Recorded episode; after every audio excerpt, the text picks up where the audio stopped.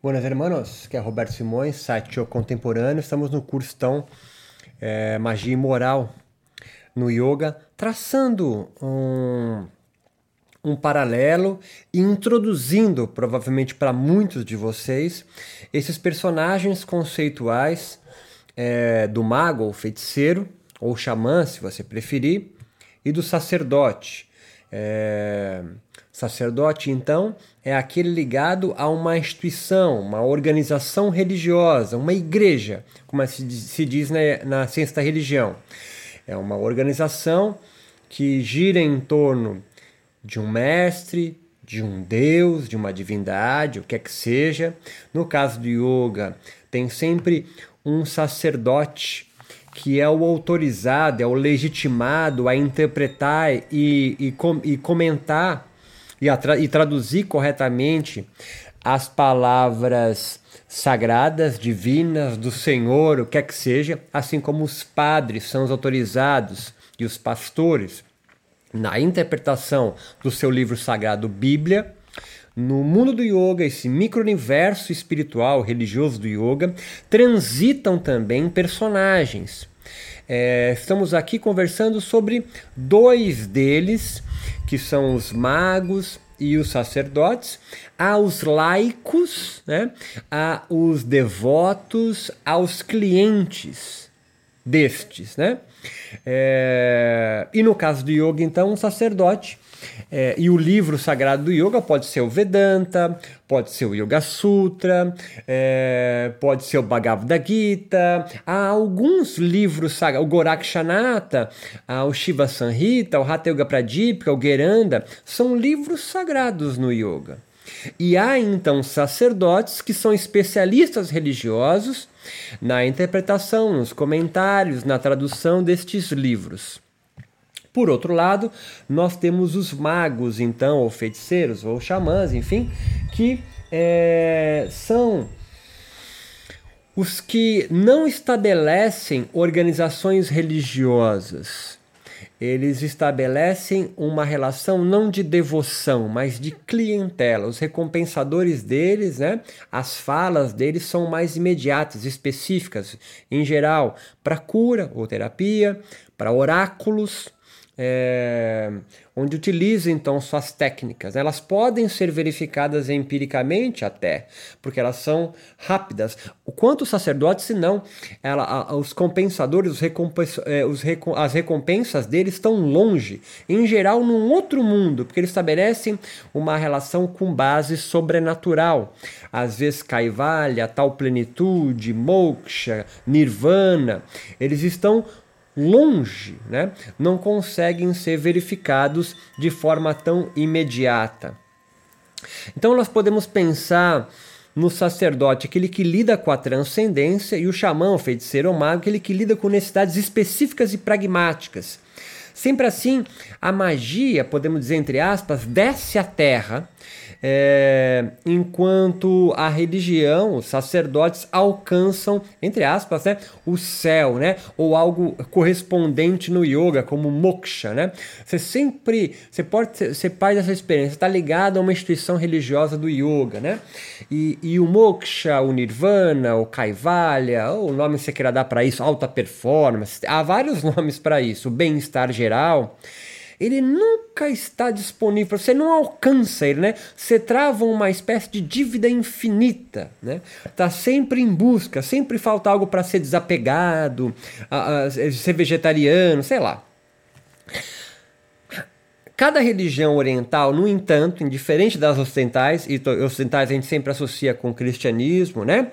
É, ou seja, a sua versão protestante, seja a sua versão católica, ou também a sua versão muçulmana, é, no Oriente, que o muçulmano tá né, do Oriente, mas em geral as religiões orientais, mais especificamente o hinduísmo, o brahmanismo, o taoísmo, é, e, e, até o budismo, né? Como você vê, o budismo tibetano, até incorporação de entidade há. E no hinduísmo também.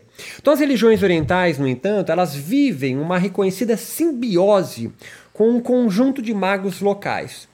No cristianismo popular do Brasil, também estabeleceu isso em algumas localidades, algumas organizações sociais brasileiras mais distantes, menos cosmopolitas, esse é um primeiro patamar.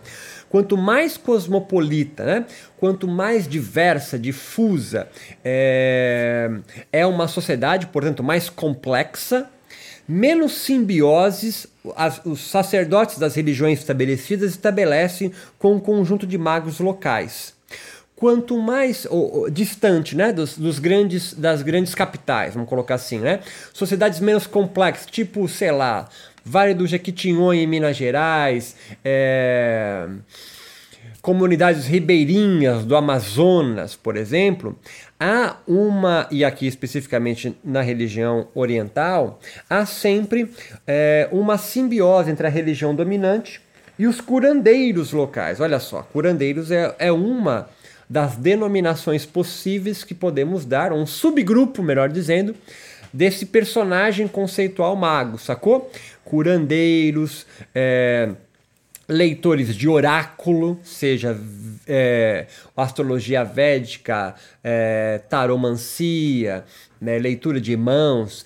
entenda, volto, acho que eu falei isso em todos os vídeos. Eu não estou subjugando conhecimento mágico dos curandeiros, dos leitores de oráculos, nada disso.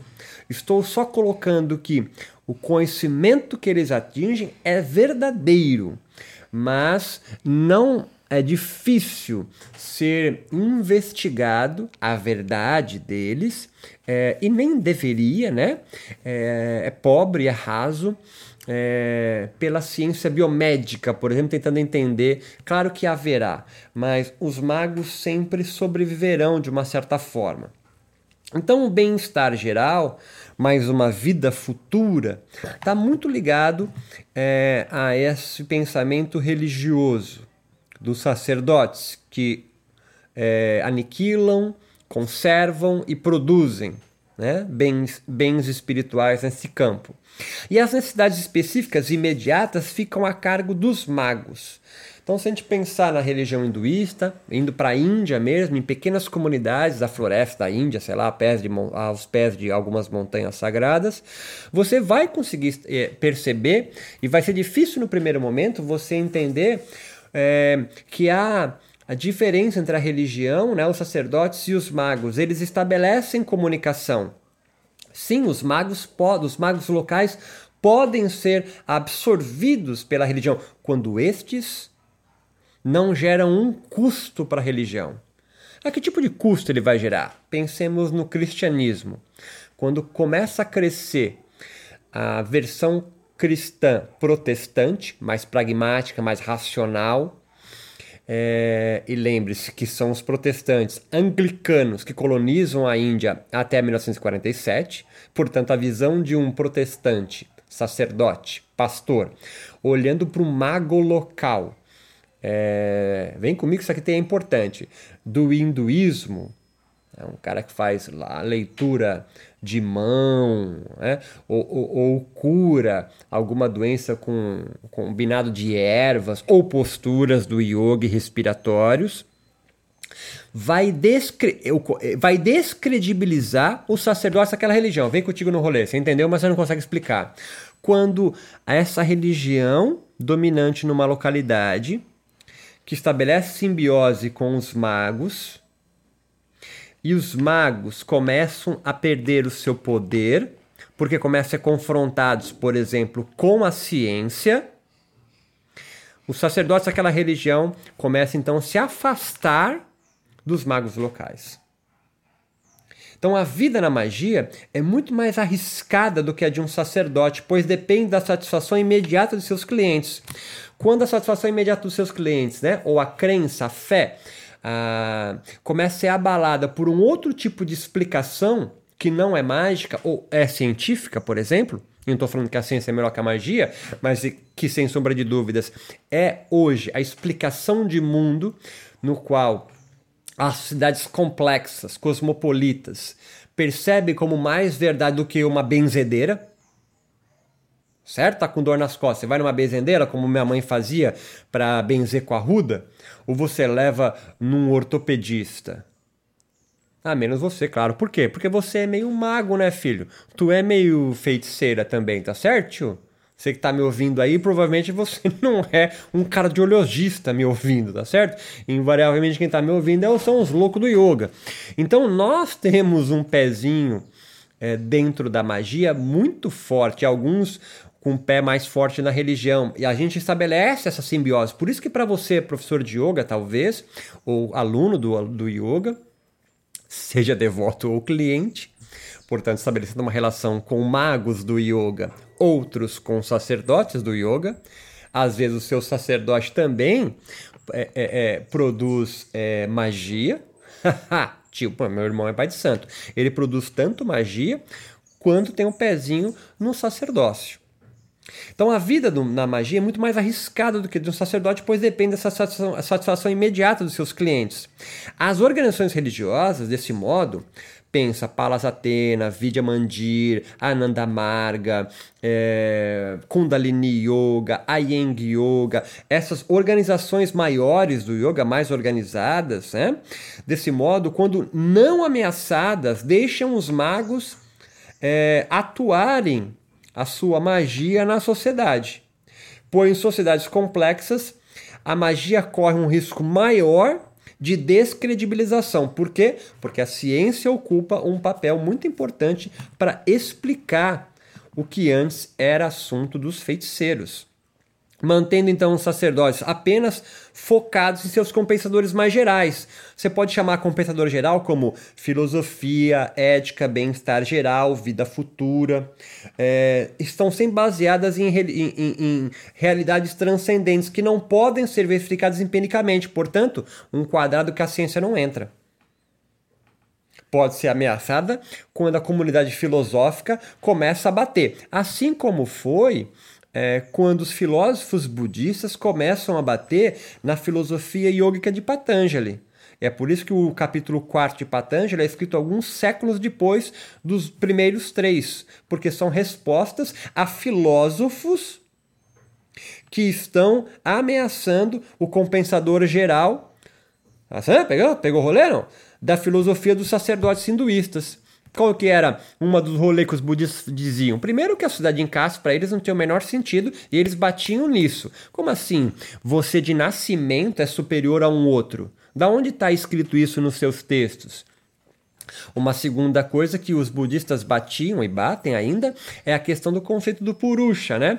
De um eu imaculado. Ele fala assim: peraí, vamos pensar comigo que os budistas diziam, né? Não com essas palavras que eles são mais elegantes do que eu.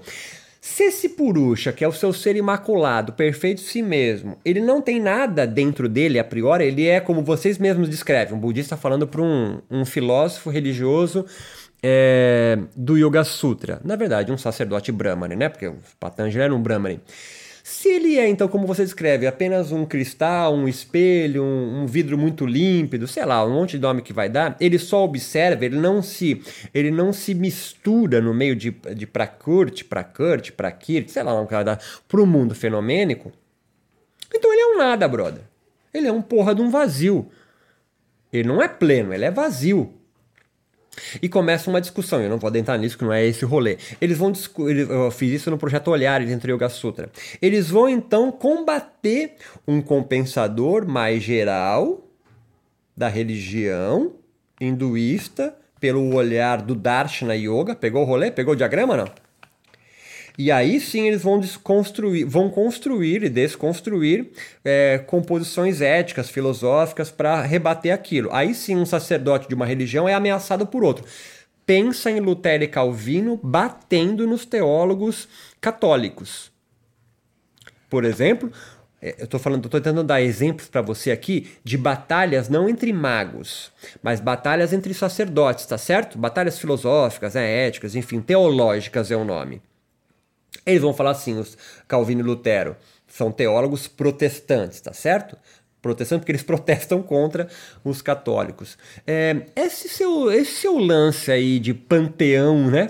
Vamos chamar de panteão, de santos aí, são, na verdade, divindades, tá certo? Vocês são mais. Vocês são politeístas. Olha o rolê que o, que Lutero e Calvino vai dizer.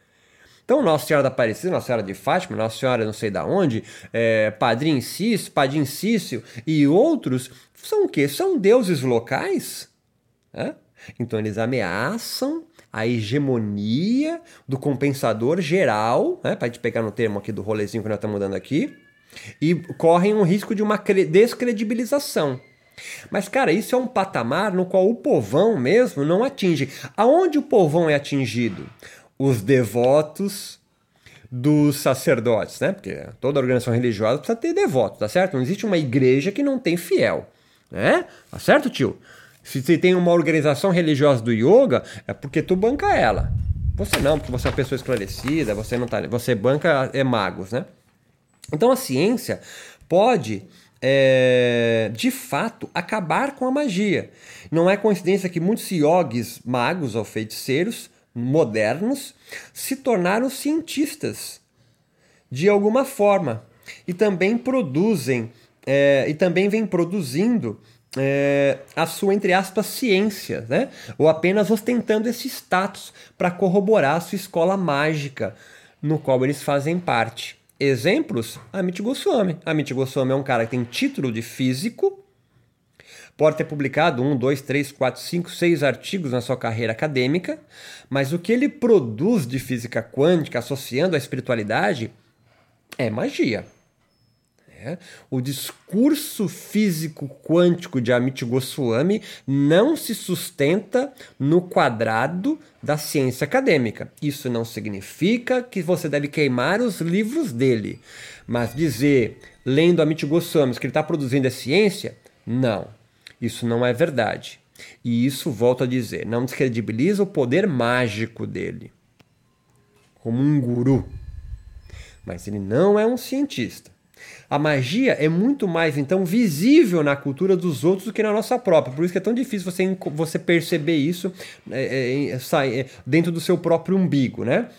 Então, por exemplo, espíritas kardecistas, é, há muitos deles, e o próprio Kardec, na verdade as religiões brasileiras são bastante mágicas, né, terapêuticas, né? O kardecismo, você pode ir lá levar o seu filho doente, ou você mesmo doente, você não precisa se converter a espiritismo kardecista. Há sempre um lado evangelho antes, mas você pode é, ser um cliente. Você vai lá e faz quatro sessões. Tá certo, tio? Quem tá lá são aquela simbiose sacerdotes e magos. E no Brasil é bem. tá sempre intrincada essa relação. Mas se você perguntar para um espírita kardecista, ele fala o que ele está fazendo ali é ciência. Os yogis biomédicos, os psicoterapeutas, os mentores, os coachings, é, os cientistas meditadores, Dalai Lama, Monja Coen, Kuvalayananda, são exemplos dessa aproximação, desse toque, né? desse flerte do yoga seja mais sacerdotal, seja mais mágico com a ciência biomédica. Né? Então, programas políticos, esquemas econômicos, até respostas governamentais a problemas sociais, sem evidência científica, podem ser pensados como magia. Com pensadores específicos, portanto, que prometem proporcionar recompensas desejadas sem a preocupação com as evidências dos meios utilizados. Vou repetir: programas políticos, esquemas econômicos, respostas governamentais a problemas sociais sem evidência científica são considerados nessa teoria da religião aqui também como magia. Ou seja, compensadores específicos que prometem proporcionar recompensas desejadas sem a preocupação com evidências aos meios utilizados.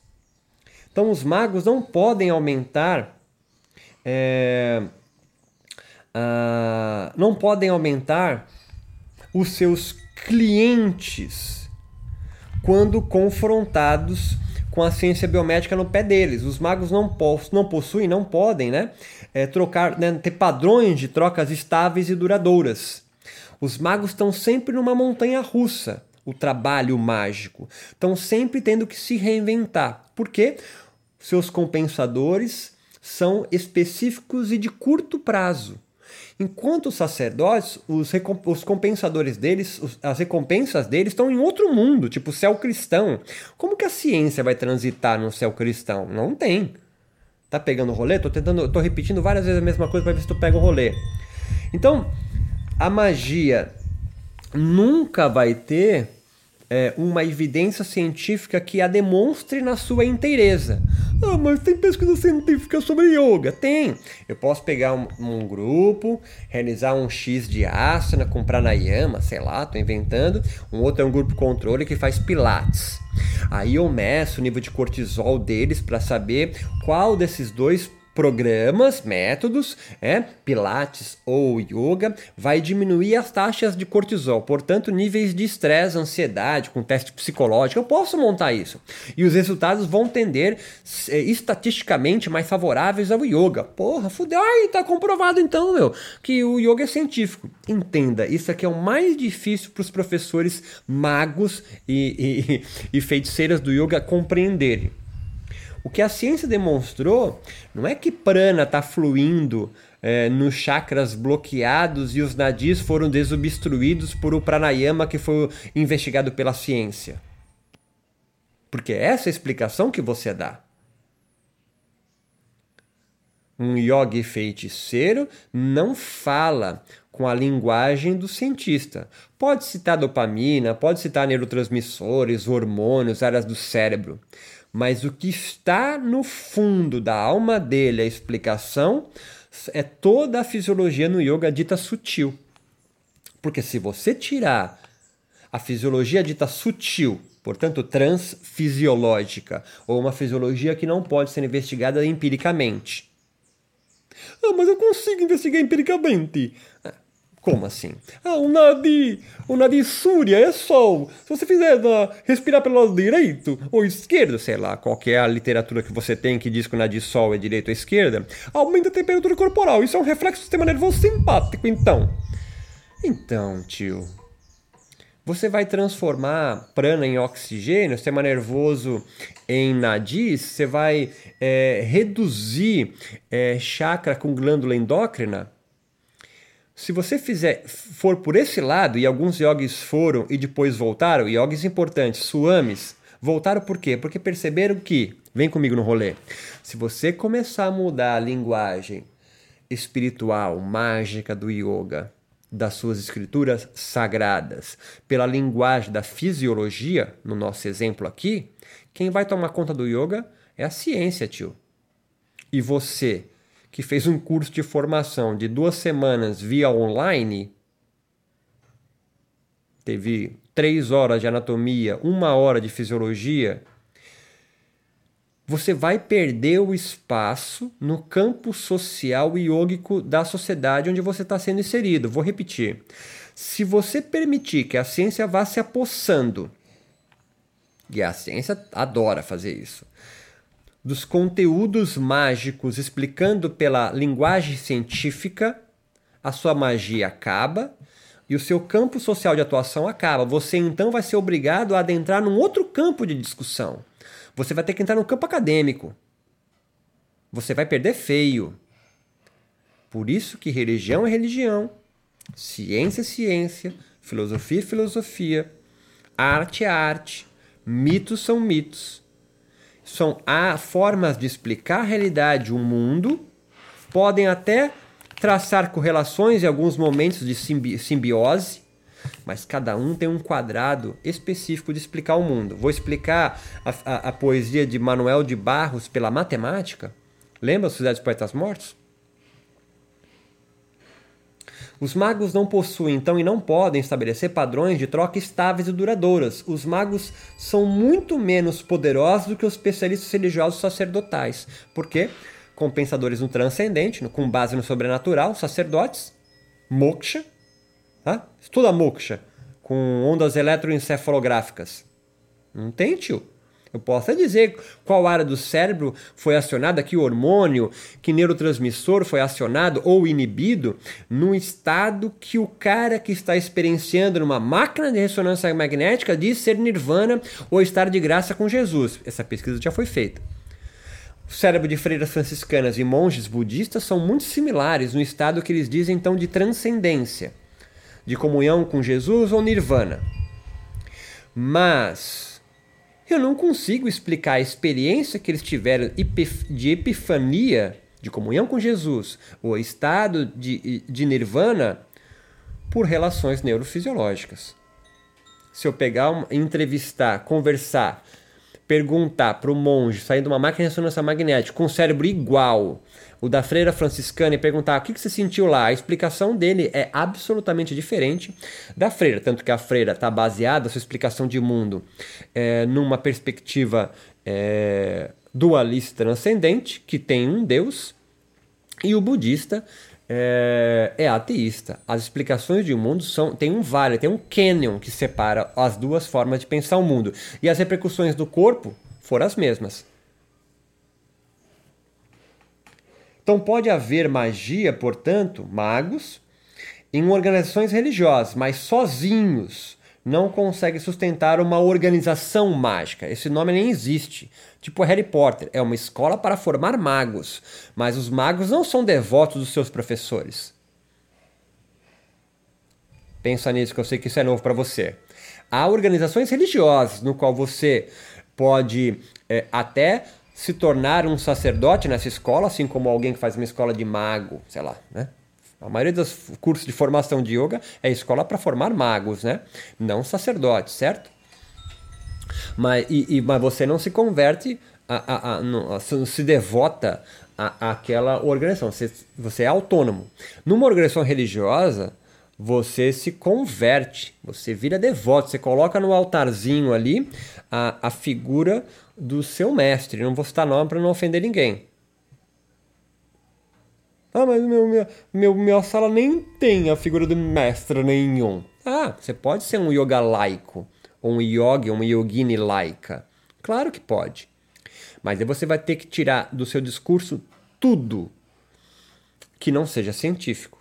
Não é que tem que tirar, mas se você incluir prana para explicar ou para tentar dar uma resposta é, do que aquele artigo científico quis dizer, você é mago. Você está construindo uma pseudociência. Que não é proibido, mas eu estou colocando em seu devido quadrado cada uma das explicações: mágica, científica ou religiosa. Você pode pensar o yoga também como arte. Aí é um outro rolê, é um outro curso, tá certo? Eu poderia dar essa aula aqui declamando poemas, pintando, é, cantando expressões artísticas para explicar o mundo yoga. E vai dormir com isso. Eu poderia também explicar de forma mítica. Então não existe uma igreja de magia. Pode haver escolas para magos, tipo Harry Potter, mas ninguém é devoto de um mago ou de uma magia específica. Você vai aprender a construir. Você pode ser devoto da, né, não devoto, mas você fazer, você diz, ah, eu faço parte dessa escola mágica aqui mas você não é devoto de um feiticeiro. Nem, ó, até, até a construção da frase é diferente, mas você é devoto de um Deus, você é devoto de uma escritura, você é devoto da palavra do Senhor, você é devoto do Vedanta, você é devoto em busca de moksha, você é devoto é, de Gorakshanata, você é devoto de Shiva, você é devoto de Ganesha, é ou não é? Mas você pode enxergar isso tudo como técnicas mágicas. E você então não vai ter devotos, você vai ter clientes. Provavelmente é o que você tem nas suas lives segunda, quarta, sexta, das 8 às 9. Tem cliente, não devoto. Você até luta para ter cliente e não devoto. É ou não é, tio? Então você é mago. Agora o que você tem que pensar a partir de agora assim: eu sou mago ou eu sou um cientista? Aí eu te pergunto: você é da carreira acadêmica? Não. Então você é mago, tio. Você explica tudo. É de forma científica ou você ainda usa é, prana, chakra, kundalini para explicar as experiências que o seu aluno está tendo com a meditação, com a sua construção de asanas? Meu nome é Roberto Simões, site O Contemporâneo. Estamos no curso aí, estamos em andamento no curso é, Yoga, sua magia e ou a sua moral, ou Yoga, magia e moral. Estamos aqui construindo é, em podcast, pois haverá videoaulas no qual eu vou bater uma bola com vocês. Esse curso está gratuito no YouTube e no SoundCloud e podcast e outros tocadores, para depois ir diretamente para a plataforma EAD. Forte abraço, quer saber mais? Está querendo de paraquedas aí? www.yocontemporâneo.com Forte abraço e até a próxima aula.